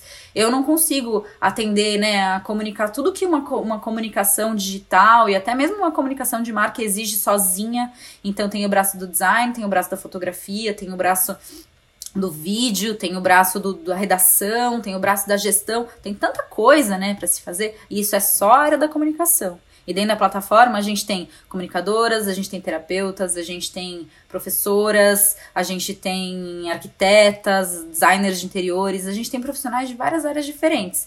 Então, na agência, a gente prioritariamente atende a área da comunicação, porque por uma facilidade é o que eu, é o que eu busco e é o que as pessoas procuram é, procuram pra gente atender, né? E assim, tudo acaba sendo só a minha cabeça, né? Trabalhando. Tudo isso é minha cabeça trabalhando. É, mas a gente tem outras profissionais que estão querendo trabalhar também. Então, a gente já vendeu serviço de paisagismo e jardinagem, a gente já vendeu serviço de arquitetura, a gente já vendeu serviço de branding, assim, já, já vendeu serviços de várias outras categorias, né? E a ideia é essa. O meu objetivo é, é crescer a ponto de é, todas as mulheres brasileiras que estão pelo mundo inteiro entenderem que existe uma plataforma que elas podem se conectar para conseguir trabalho. O recorte é esse, né? O público é esse. E aí, para entrar, é só acessar o site. Então, é wmnproject.com e lá tem um formulário para você preencher. A partir do momento que você preenche o formulário, a gente coloca dentro do grupinho. É um grupinho que ele é muito informal. E assim como eu cuido de todas as outras frentes, de clientes, de sou eu que cuido. Então a gente futuramente ainda está entendendo né, a oportunidade, as oportunidades é, de receber um investimento, de ver como que a gente vai crescer. A gente não sabe ainda como que isso vai crescer. Eu não sei. né? Eu tô dando um passinho após o outro e eu entendo que esse crescimento ele é orgânico, porque é um projeto para uma vida inteira. Então eu não preciso ter pressa, sabe? Arrasou. Da mesma forma que eu não posso dormir no ponto, uhum, uhum. algumas vezes, eu também sinto que eu não preciso ter pressa, que as coisas vão caminhar da melhor forma possível. E aí, já vivi muito, algumas experiências eh, pós-projeto. Por exemplo, fui para Nova York, passar 10 dias em Nova York. E aí eu pensei, cara, eu vou passar 10 dias em Nova York, mas eu não posso deixar de fazer o um encontro com as mulheres empreendedoras daqui. Aí eu dei meu jeito, dei meus pulos, não sei o que. Quando eu vi, tinham 12 mulheres reunidas no dia que eu cheguei. E eu fiquei tão feliz com isso, sabe? Então é algo que me, me, me fortalece, me incentiva, me motiva e eu quero continuar passando essa mensagem, né, por onde quer que eu, que eu vá, assim. Hoje em dia eu tô em São Paulo, mas eu não por mundo, muito né? tempo. não por é, não sei por quanto tempo. Já falei muito, inclusive. Não, de boa. É, mas você falou mulheres do mundo inteiro brasileiras, no Brasil inclusive. Só para ficar claro. No Brasil, inclusive, tá. com certeza. Não, inclusive mulheres, é, assim, eu, hoje em dia eu atendo um cliente que tem me dado muito prazer, que é o Mãos. O Mãos é um movimento de artesãs e ofícios. E a gente, através do Mãos, né, que a gente cria cria os conteúdos, cuida da comunicação deles e tudo mais. É um cliente bem recente, mas que eu fiquei extremamente feliz e honrada de fazer parte. É um movimento que, que atende e fortalece mulheres em é, é, posição de vulnerabilidade social. Então, são mulheres que estão nas zonas rurais do Brasil, né? E são mulheres artesãs e que têm um trabalho muito característico, muito identitário, muito cultural, é, é, é, a cara do Brasil, assim, né? E o Brasil, né? Existem cinco países dentro do Brasil. É, é, um, é um trabalho muito maravilhoso e que assiste mulheres em condição de vulnerabilidade. Então, é uma forma também que eu encontrei de não só é, me conectar com mulheres que estão nas regiões centrais, que vendem serviços, empreendedoras, é, né, porque com, com, acessibilidade, com acesso à informação, é, que tiveram estudo, não. É, todas as outras mulheres, elas também são muito bem-vindas e a gente vai entendendo os passinhos que a gente vai dar para conseguir é, para conseguir fazer com que o, o, projeto e com que o nosso propósito, na verdade, chegue até elas, né? Que máximo. É, é interessante porque quando você fala em mulheres em posição de vulnerabilidade, você inclui todas essas que às vezes têm estudo, mas estão em outros países, é, essas que estão com pouco estudo, mas que têm outros dons incríveis e que precisam ser tão valorizados quanto, mas não têm acesso a, uhum. a expandir suas seus talentos porque, enfim, precisa de um domínio, de uma estratégia é, online que talvez elas não consigam fazer sozinhas e dentro de uma comunidade de mais de 200 mulheres essa estratégia pode é, ser feita com mais segurança, né? É, você tem no, no seu perfil do Instagram, tá escrito que você faz uma collab com a Push Agents. O que, que é a Push, que eu entrei no Instagram delas, não entendi muito bem, e o que, que você faz por lá? Tá.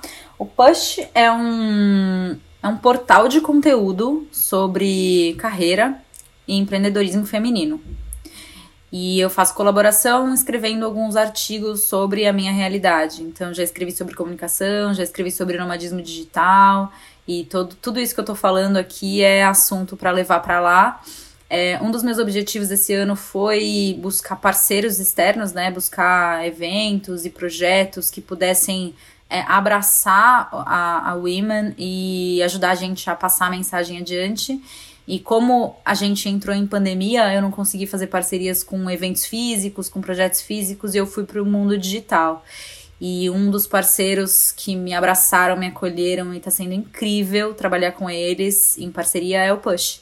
Então a gente pensa em pautas juntos, desenvolve narrativas e comunica para a audiência deles, o que me ajuda a aumentar a minha audiência e também é, faz com que a nossa mensagem chegue em mais gente, né? Que eu acho que isso é o mais importante. Então foi uma das estratégias que eu desenvolvi para conseguir, ao passo que estou atendendo um monte de cliente, que estou cuidando da gestão da agência, que estou é, atendendo em consultoria e cuidando do projeto, ter um, um, um foguinho aceso ali, sabe? Uhum. De, de, de, apoio mesmo, de, de ajuda para que a nossa mensagem ela reverbere, né? Então, o convite que você me fez para participar desse podcast é uma forma de passar mensagem adiante. Escrever para o push é uma forma de passar mensagem adiante. Então, assim, a gente vai encontrando os caminhos que a gente tem para poder também se agregar, porque é, eu, eu o, o projeto ele é de cunho colaborativo. Então, se eu não acreditasse na colaboração, eu estaria fazendo, eu estaria criando uma mentira, né? Então eu acredito muito no poder da colaboração. Eu acho que a gente tem mesmo que, que dar as mãos para criar um mundo melhor, para reinventar o jeito, né, da gente viver, sabe? É, então, você falou você falou antes que a informação está descentralizada e nessa, nesse sentido que você também acredita que esse é o futuro e eu também acredito. E nesse sentido, é, fazer esse tipo de parcerias e colaborações também é algo que está completamente ligado aos seus propósitos e os seus valores uhum. que você falou já desde o do comecinho. Então eu acho que o mais legal dessa, desse papo é, é entender que tá, tudo bem, tem uma galera aí que tá tentando surfar numa onda, mas me parece que as comunidades que estão sendo criadas nesse momento e fortalecidas nesse momento é, me parecem que têm propósito e me parecem que também vão um pouco derrubar essa mídia meio tradicional, assim. Não derrubar porque vai concorrer diretamente, mas porque do, da maneira como a gente está tão nichada nesse momento, e, e a tendência é que isso continue, que essas comunidades realmente se fortaleçam e se retroalimentem, né? Tipo, uhum. a, a sua a pessoa que está lá no seu grupo que a arquiteta pode fazer uma casa para alguém e receber por isso. E nesse mundo a gente precisa receber dinheiro porque a conta de luz chega cobrando dinheiro. Mas enfim, nessa mesma comunidade ela pode contratar uma uma outra pessoa para fazer outros serviços que ela não domina uhum. e essa retroalimentação também faz criar, é, faz crescer esse essa comunidade de confiança, né?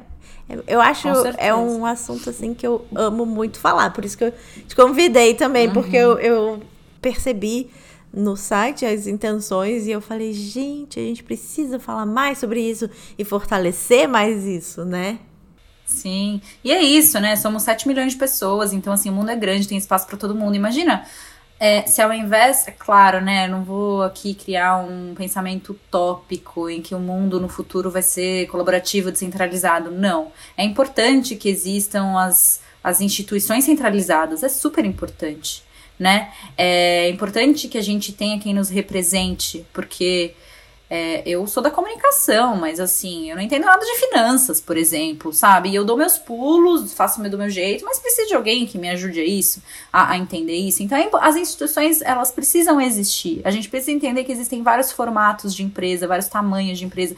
Isso é importante, porque tem, nem todo mundo é igual, igual a mim, que é uma pessoa livre, nômade, que quer estar cada hora no lugar, que tem 50 projetos na cabeça, que faz 359 coisas ao mesmo tempo. Não! Tem gente que, que assim, né? Tem, tem, existem outros perfis. E tudo bem. Então, eu acho que o grande. A, a, grande jogada é a gente, a gente primeiro se entender, entender onde a gente quer. Onde a gente quer estar, tá, né? Entender, entender quem somos, entender onde a gente quer estar tá, e entender quem pode nos ajudar a chegar onde a gente quer. É, total. Né? É, o mundo ele não vai, ele não vai mudar, mas eu sou Aliás, eu acho que estruturalmente ele acaba mudando inevitavelmente, mas não dá pra, pra gente é, se apegar a uma filosofia de vida pela filosofia, entendeu? A gente tem que entender que, assim, o mundo é diverso e, e, e, e ele funciona da forma como ele é. Claro, é, a gente tá passando, eu vejo as, as, as, gerações atuais, né, e tal, eu sou geração Y, que já é bastante disruptivo frente as, as gerações passadas, né? X, etc e tal. Tenho 31 anos, tem pessoas de 40 que eu converso que não entendem nada do que eu falo. É, mas eu também percebo que as gerações atuais elas já são muito mais à frente do que a minha própria geração. Por quê? Porque tem acesso à informação e já entendeu que a diversidade é importante, já não quer mais saber de coisas que definam gênero. É, assim, tá num outro caminhar, tá numa outra pegada, entendeu? E às vezes isso é um é um bicho de sete cabeças para quem aprendeu outra coisa de outro jeito, entendeu? Então, assim, a gente tem que entender que, cara, não é pela competição, é pela colaboração. E vai existir você, assim como vai existir o meu avô, que tem outro pensamento, que tem outra cabeça, entendeu? E a gente vai ter que aprender a, a lidar com isso, né? É. Eu procuro ser o mais otimista possível, assim. É, mas é isso, né? Não dá pra gente achar que a gente vai mudar o mundo e que vai ser tudo do jeito que a gente quer e adquirir um pensamento filosófico e utópico para uma realidade, meu filho. Tá bom, escreve um livro e, e viva no mundo da fantasia. Não é assim. É, não. Não, não é, é assim. É muito. E eu acho que a gente acho que a gente é posto à prova todos os dias, assim, né? Eu atendo clientes hoje em dia maiores e que, e que me mostram que, cara, existe um outro, um outro mundo. Eu atendo o mercado imobiliário, para você ter uma ideia. E o mercado imobiliário é outro pensamento, é outra estrutura, são outros, outro perfil, outros personagens, outra mentalidade, né? O mercado imobiliário é um mercado prioritariamente masculino. Então, assim, é, é isso. Estamos chegando, a gente quer, a gente tem muito que evoluir, né? A gente tem muito que conquistar, a gente tem muita coisa para mudar, a gente tem muito trabalho pela frente, mas não dá para achar que que, nossa, tudo mudou e não é bem assim, né? A gente tem que, que ser consciente pé no chão. Ah, eu gosto que você é muito prática.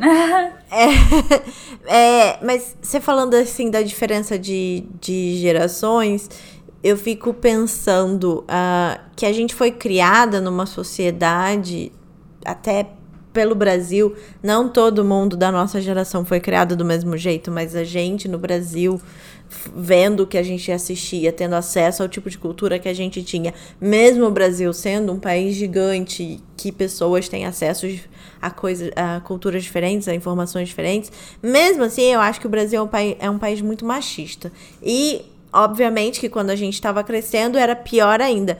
Eu quero saber se esse machismo ele te atrapalhou ou te impediu em algum momento nessas suas escolhas de carreira e principalmente, como você aprendeu a cobrar pelo seu trabalho?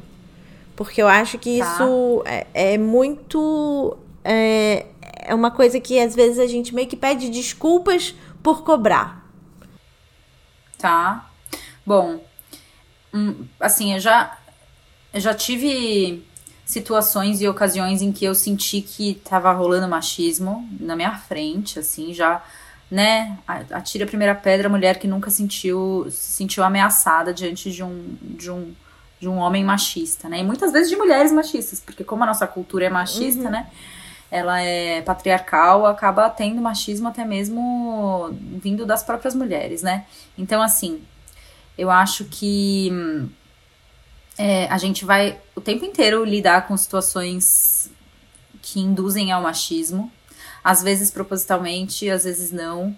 É, eu me relaciono com homens, né? Eu tenho uma relação heterossexual, então é, a partir do momento que eu escolho me relacionar com homens, eu de uma certa forma tenho que entender que a realidade deles é um pouco diferente, então eu preciso eu preciso impor o meu respeito, eu preciso não necessariamente preciso, porque não sou obrigada a nada, mas a partir do momento que eu escolho a me relacionar com homens, se eu não estiver disposta a, a dialogar, é melhor eu nem me relacionar, uhum. entendeu? Essa é a minha, essa é a minha postura, essa é a minha posição. E eu acho que o mundo é feito de homens, de mulheres, o mundo é feito de pessoas. Então a gente precisa aprender a se relacionar. Mesmo que na minha vida íntima eu não escolhesse me relacionar com homens, é, eu, isso não faz com que os homens desapareçam da minha frente, uhum, né? Uhum. Então, eu acho que assim, o tempo inteiro a gente é convidado a lidar com situações diferentes e a gente tem que aprender a impor o nosso respeito, né? Eu cresci uh, com um homem maravilhoso, né? O meu pai, ele foi a pessoa que me educou e eu tive muita sorte, né? Sempre tive um pai muito perto, muito próximo, muito preocupado é, com, meus, com os meus passos. Eu acredito que essa energia, é, se você for estudar assim a, esse mundo mais holístico e tal, dizem que a, a, a, a segurança, né, a autoconfiança é, que a gente desenvolve ao longo do nosso crescimento, do nosso desenvolvimento, ela vem da energia masculina, né? Ela vem do, do não, não sei se posso dizer do homem, mas ela vem dessa é, desse lugar e eu tive isso assim na minha na minha vida, sabe? Eu sempre fui encorajada a fazer as coisas pelo meu pai. Ele sempre, por mais preocupado que fosse com a minha com as minhas escolhas e com os meus passos, ele sempre estava ali por perto, me, me encorajando e me assegurando, sabe? Essa é a figura que a, a, é, é, é o que a figura masculina muitas vezes representa, né? Proteção, segurança e tudo mais. Então eu tive uma educação muito voltada para isso e eu sempre fui uma pessoa corajosa. Eu nunca me calei diante das injustiças que eu vi, via ou vivia. Na verdade, em algum momento da minha vida eu me calei sim, quando era criança, eu sofri bullying na escola, porque eu era um ano adiantada, e aí chegou um determinado momento que eu não sabia, não conseguia acompanhar a, a, as aulas, né? Não conseguia acompanhar as matérias e tudo mais, e aí eu sofria bullying dos outros amigos e tal. Mas naquele momento eu entendi que se eu não criasse uma autodefesa, eu ia ser engolida pelas outras pessoas. Então foi ali que eu me preparei para começar a me defender diante de coisas que eu achava que eram injustas. E já vivi, né, situações de machismo e tal. Na grande maioria das vezes eu procuro respirar duas vezes. Em algumas vezes já fiquei calada porque acreditei que não, não valeria a pena comprar briga, mas também são escolhas que a gente faz. Então, a partir daquilo, se não me der a oportunidade de escolher o ambiente que eu quero estar. Então, assim, por exemplo, eu vivi uma situação machista num ambiente de trabalho, né? é, isso me faz pensar se eu realmente quero estar nesse lugar ou não. E, e aí, por exemplo, eu fazia um freela, não vou citar nomes, lógico, mas eu fazia um freela com uma empresa, né, uma produtora, eu trabalhei umas duas, três vezes em fases diferentes da minha vida. A primeiro, o primeiro trabalho foi completamente diferente do último. No primeiro, eu tinha que estar lá 10 horas da manhã e cumprir tudo que o chefe pedia e tudo mais. Nananã. Muitas vezes em reunião eu não tinha oportunidade de expressar minha opinião e às vezes eu dava minha opinião e, e é, as ideias que vinham de mim eram assinadas por eles, né? Então, assim, Muitas vezes uhum. é, vivi situações machistas e aí na última, na última oportunidade que eu tive de trabalhar com eles, eu já impus o que era ok para mim. Ó, eu vou fazer esse trabalho? Eu vou. Mas eu não vou vir aqui todo dia, não faz sentido para mim. Você quer que eu continue vindo? Ótimo, não quer? Então, sorry, não vou fazer. Eu vou cobrar tanto. Você quer me pagar esse tanto? Quer? Ótimo, não quer? Então, ah, não vou fazer. Então, eu também criei a minha condição para poder frequentar aquele ambiente e fazer aquele trabalho, que é saudável e sustentável para mim. E aí, é assim, ou você aceita, ou então não vai ter. E eu não tenho problema nenhum com, assim, ai, não deu certo, ai, nossa, o cliente vai. Não, cara, tá tudo bem, entendeu? A gente, a partir do momento que a gente esteja, né, isso assim, é, quando a, o cliente ele já é um cliente, né? É, a partir do momento que você tem um, um, combinado, a gente segue esse combinado. Tá, tá tudo combinado, entendeu? É, no começo do trabalho a gente já entende como eu trabalho, como você trabalha, o que, o que faz bem para mim, o que não faz. Então, eu sempre fui uma pessoa que, ainda mais nesse processo de autoconhecimento e de empreendedorismo e tal, que procurei entender o que funciona para mim. Qual que é a minha metodologia, o que funciona, qual, como que eu administro a minha gestão do tempo e a partir disso, o que, que eu posso te entregar. Você tá feliz com isso? Ótimo. Se você não tá, eu infelizmente não consigo te atender, posso te indicar outra pessoa, uhum, entendeu? Uhum. Então, é, eu acho que existe aí Acho que a gente acabou falando de, de, muitas coisas, né, misturadas, mas assim, é, eu não acho que eu acho que o machismo ele pode estar atrelado a uma dificuldade da gente cobrar pelo nosso trabalho, pelo nosso produto ou serviço, mas ele não deve uhum. estar atrelado e ele não, não tem necessidade de uma coisa ter a ver com a outra, porque não tem nada a ver, entendeu? Uhum. Situações de machismo a gente pode passar em casa, a gente pode passar no trabalho, a gente pode passar, são, são diversas situações. Aprender a cobrar é outros 500, é outra coisa. Claro que exi é, existem aí dados que mostram que muitas vezes em situações machistas, né, a gente se sente acuado, a gente não consegue se defender e tal. Isso pode estar atrelado ao fato de não conseguir se impor, cobrar o preço que deve. Mas as duas coisas não, tem, não precisam ter a ver uma com a outra, sabe? Uma coisa é a gente aprender a lidar com essas situações, né? O comportamento alheio que a gente precisa aprender a, a, a impor o nosso respeito e tudo mais. O outro é quanto você cobra. Tá, isso aí você vai ter que fazer uma pesquisa pessoal sua. Você vai ter que entender o quanto você precisa cobrar para determinado trabalho. E aí, assim, Aí é uma questão de você se assegurar de que aquele, aquele é, o, é, o, é o preço que vale, né? O seu valor. Uhum. Então, assim, não precisa ter a ver uma coisa com a outra, sabe? Não respondi? Acho que respondeu. É... Tenho certeza que muitas mulheres se identificam, mas eu acho também que muitas precisam ouvir esse tipo de resposta uhum. para se encorajarem. Uhum. E tem várias várias consultorias por aí que, que são só para mulheres saberem cobrar os seus devidos valores, etc, etc. Sim. É... Ah, eu, eu gostaria só de acrescentar uma coisa, que é o seguinte. A gente está aqui conversando, né, entre... É, somos duas pessoas informadas, estudadas e que, né, a gente é intelectualmente desenvolvido e tudo mais. Eu acho que também existem contextos, uhum, sabe? Uhum. Então, assim, a mulher que está em posição de vulnerabilidade social e que sofre violência doméstica, muitas vezes ela sofre violência doméstica porque ela não consegue sair de uma relação é, por ela ser dependente, inclusive financeiramente, daquele cara. Uhum. Então, aí a gente está lidando com um problema essencial, né? É, estrutural, machismo estrutural, que é, aí sim eu acredito que o tratamento é completamente outro. Aí sim as coisas estão conectadas, né? Então, a partir do momento que, que projetos como a Women ou outros projetos de desenvolvimento do empoderamento feminino existem, é, eles precisam existir para fazer com que essas mulheres se sintam confortáveis em ser quem são, confortar é, e, e se sintam com vontade de se desenvolver pessoal e profissionalmente, para que possam criar suas independências, né, inclusive independência financeira, para para poder escolher se ela quer ficar com aquele cara ou se ela não quer. Então, eu acho que tem é, uma coisa é eu te falar a minha a minha posição pessoal, né? Uhum. É, outra coisa é a gente entrar nas diferentes realidades, uhum. e eu acho que existe uma realidade muito cruel no Brasil, né? Que é essa realidade da violência doméstica, que assim, a gente não pode fechar os olhos para isso. Nesse caso, eu acredito que sim, a gente precisa pensar em meios de fazer com que essa mulher se sinta se sinta acolhida, né? Se uhum. sinta acolhida e se sinta amada e inclusive por ela mesma, né? Porque muitas delas deixam de, de, de né? Assim, deixam de existir por conta dessa situação que vive. É importante falar isso. Então, pra... é, é, importante falar isso, mas uh, não necessariamente uh, eu, eu já ouvi, né? Já conheci mulheres independentes financeiramente que não têm uh, uma autoestima tão estruturada como a sua, vamos dizer. E por isso você dá o seu relato pode inspirar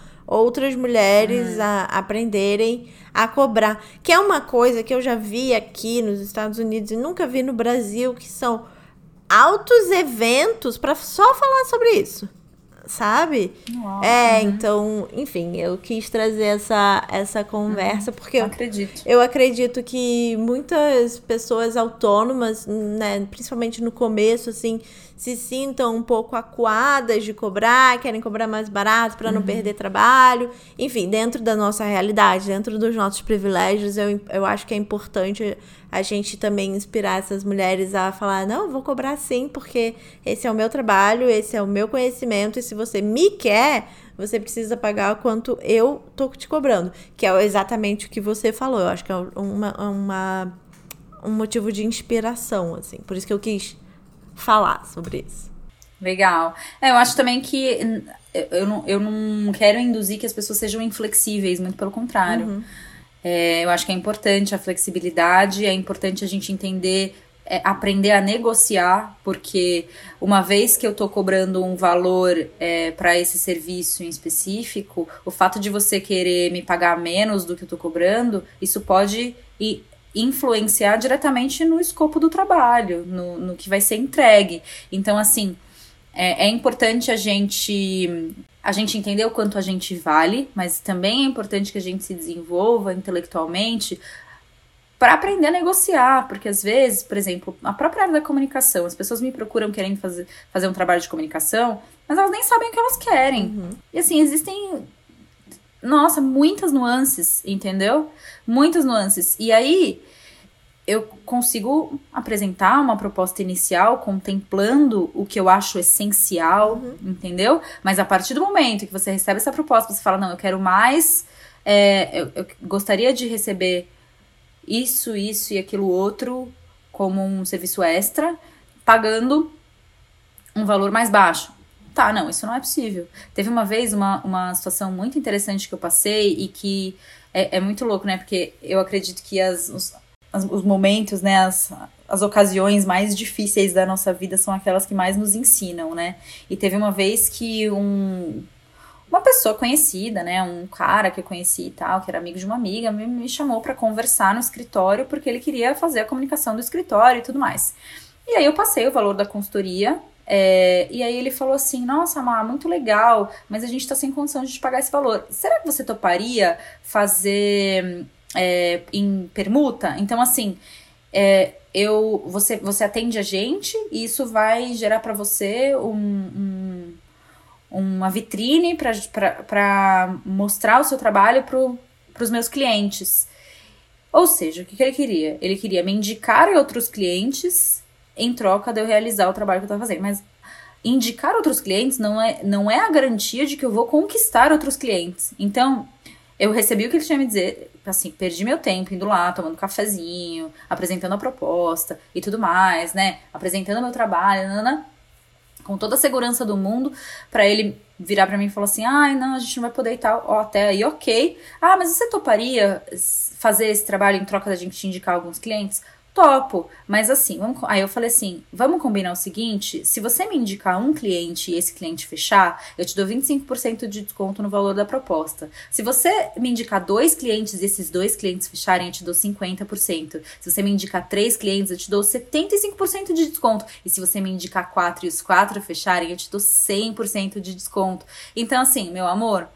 Não é porque você vai indicar o meu trabalho que eu vou fazer meu trabalho de graça para você. Uhum, uhum. Então, assim, Faça com que, com que a sua indicação feche, com, feche o contrato comigo, que aí, meu filho, com certeza eu vou te dar desconto. Óbvio. Uhum. Entendeu? Você tá me, me conseguindo outros clientes. Então, é isso, assim, é importante a gente aprender a negociar, é importante a gente entender que, assim, tem que ficar bom para os dois lados, sabe? E eu não tô cobrando esse valor, ai, porque eu sou cobro caro. Não, é o, é o, o que vale o meu trabalho.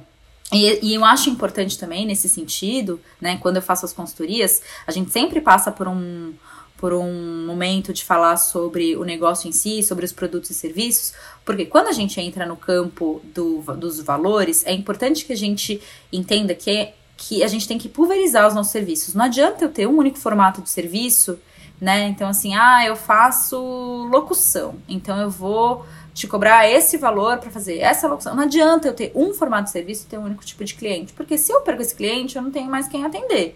E se eu só tenho um formato de serviço, eu não tenho como oferecer acessibilidade para que quem não tenha a, a grana para me pagar possa pagar, receber alguma coisa menos, mesmo pagando menos. Então, quando eu criei as consultorias, eu criei a consultoria pontual, que é uma consultoria de um mês, que o valor é muito mais baixo do que uma consultoria semestral, que é contínua de seis meses. Aí eu criei dentro disso o workshop, que é um encontro de uma hora, que custa muito menos. E aí eu criei as oficinas, que são um dia inteiro, que é um valor intermediário. Então, assim, é importante a gente criar, a gente pulverizar os nossos serviços para a gente conseguir atender diferentes tipos de pessoas com diferentes realidades. Entendeu? Arrasou. Então, a partir do momento que eu pulverizo, eu consigo receber um cliente, na minha, receber uma ligação de um cliente me pedindo um serviço, e caso ele não possa contratar o serviço que eu estou oferecendo, eu tenho que oferecer em troca. Uhum. Tem um eu não leque, vou né? simplesmente. É, não vou simplesmente falar, ai, tá bom, tchau, tipo, e, e tempo perdido. Não, ó, eu posso te atender mas vamos entender exatamente o que, que a gente pode fazer para ficar legal para os dois lados? Eu tenho esse, esse, esse outro serviço também. Eu tenho esse, esse, esse, esse outro serviço também. Hoje em dia, como eu trabalho com várias profissionais autônomas, eu tenho inclusive orçamento de várias que fazem um serviço muitas vezes o mesmo serviço. Então, por exemplo, fotógrafas, tenho várias fotógrafas. E aí eu indico para aquele cliente o que eu acho que tem, a, a fotógrafa que eu acho que tem a linguagem e essa energia que vai combinar com o projeto dele. Uhum. Mas, às vezes, eu ofereço até três fotógrafas e falo, quem você quer? Porque hoje, hoje existe essa possibilidade. Entendeu? Eu prefiro que ele feche comigo do que ele fecha, fecha com outra pessoa, lógico, lógico, Mas convenhamos que tem que ficar confortável, né? Se não ficar confortável pros dois lados, o que, que adianta? Nossa, né? total. Arrasou, você deu uma aula nesse podcast hoje. eu tô indo pra última pergunta, mas antes eu sempre pergunto se eu deixei de te perguntar, gente, foram muitas perguntas. eu tô me encaminhando para o final. Mas antes eu quero ter certeza que você falou tudo o que você gostaria. Então, você tem alguma coisa que eu não tenha te perguntado que você queira falar? Hum, não tem. Acho que eu falei, inclusive, bastante. Deu uma aula. Então eu vou para minha última pergunta, que é uma que eu faço para todos os convidados, para a gente deixar de conhecimento para as pessoas que estão por aí tentando se encontrar. Qual foi o melhor e o pior conselho profissional que você recebeu nessas, nesses anos todos de carreira? Ai, olha, eu vou começar pelo pior, porque assim, ele é um trampolim para mim Toda vez que eu lembro dele, eu falo, af, sabe? Que foi. Na verdade, não foi um conselho profissional, mas foi um, uma das piores experiências de, de, de, trabalho que eu tive. Mas hoje em dia eu agradeço muito por ter tido, porque me ajudou muito a crescer, me ajudou muito a estruturar meu serviço e tal.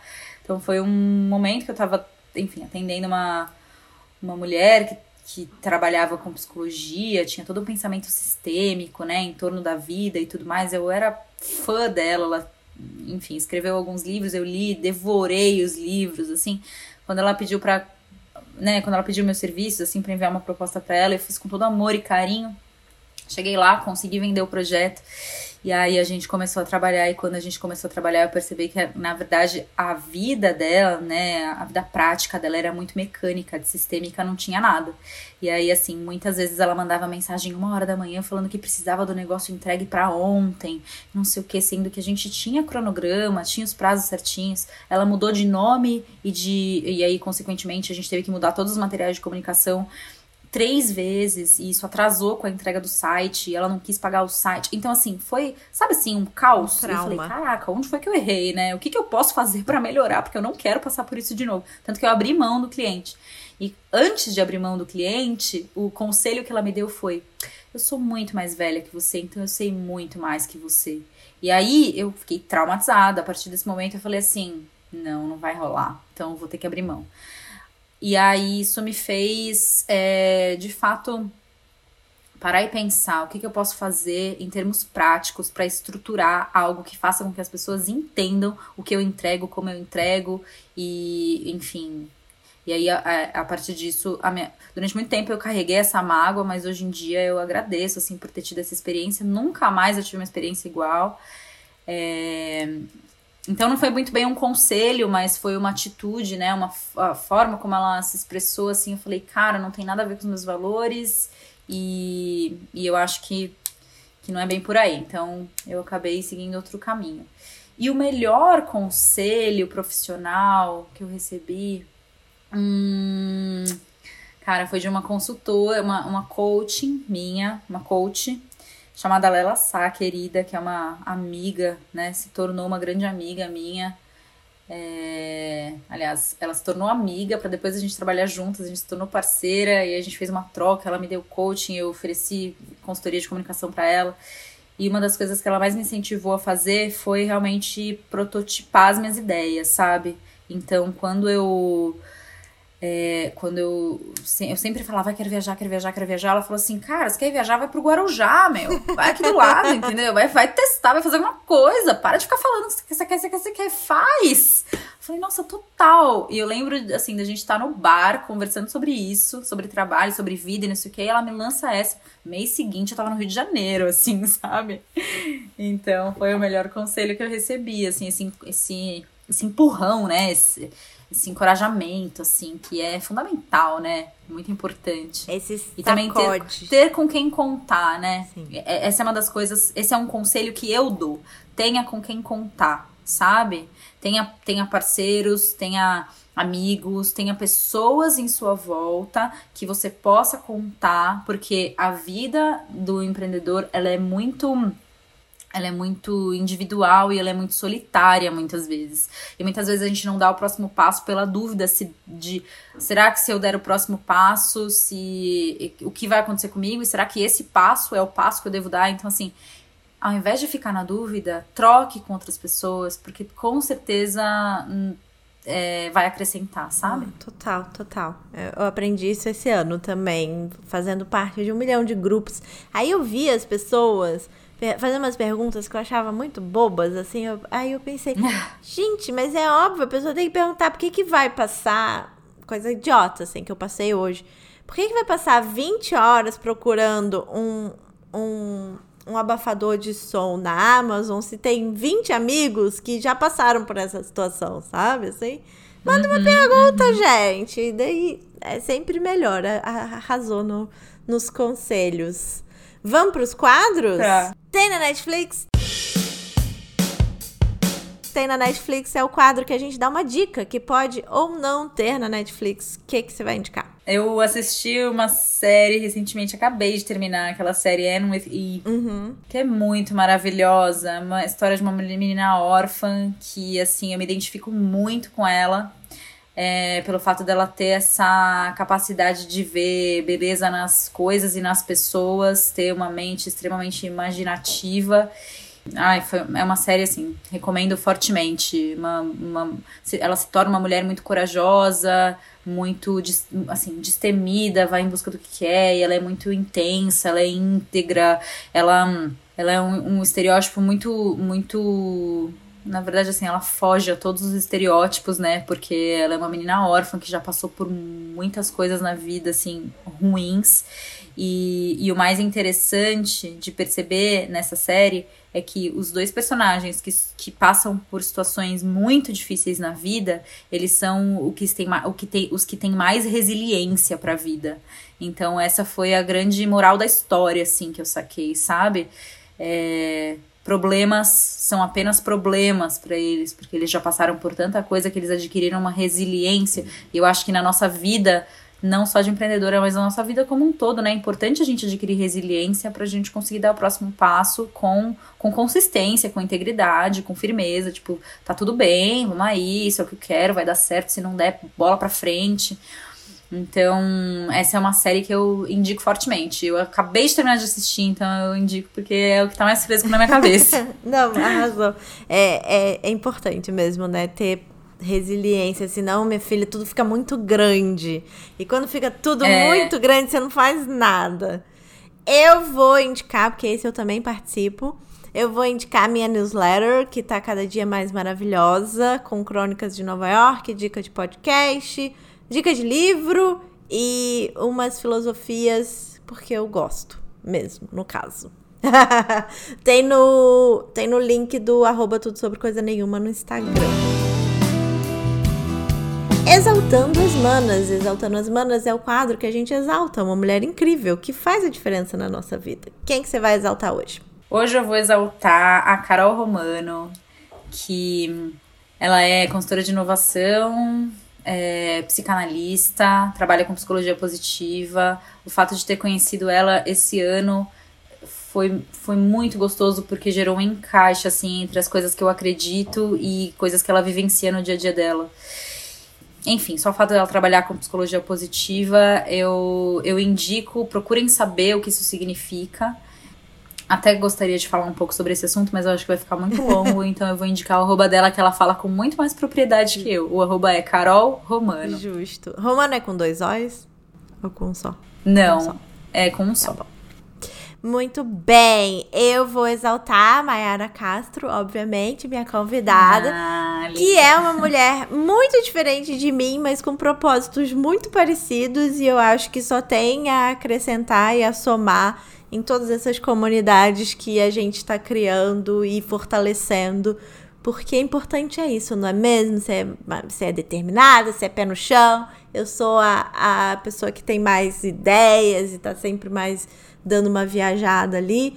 Mas tudo bem, tá tudo bem ser diferente e, e é importante que a gente esteja aberto, né? Assim como você estava aberta e eu estava aberta. E é, assim a gente vai se fortalecendo cada vez mais. É o que eu acredito. Hum, querida, linda. Obrigada, obrigada pela participação. Imagina. Deixa o meu contato, ah, é. caso vocês, né, quem estiver ouvindo e quiser conversar comigo, trocar uma ideia, falar do seu projeto, eu tô super aberta. Eu tenho um, um mecanismo, né, para conhecer pessoas novas. Eu marco um café digital Amo. e a gente conversa por meia horinha sobre o, projeto dessa pessoa e tal, para entender como que eu posso ajudar também. E é isso, e me sigam no Instagram também, arroba Mayara Castro com Y. Boa, arrasou. Obrigada. Obrigada, querida. Adorei. Adorei também. Bons ventos. Beijo. Beijo. Sobre coisa nenhuma.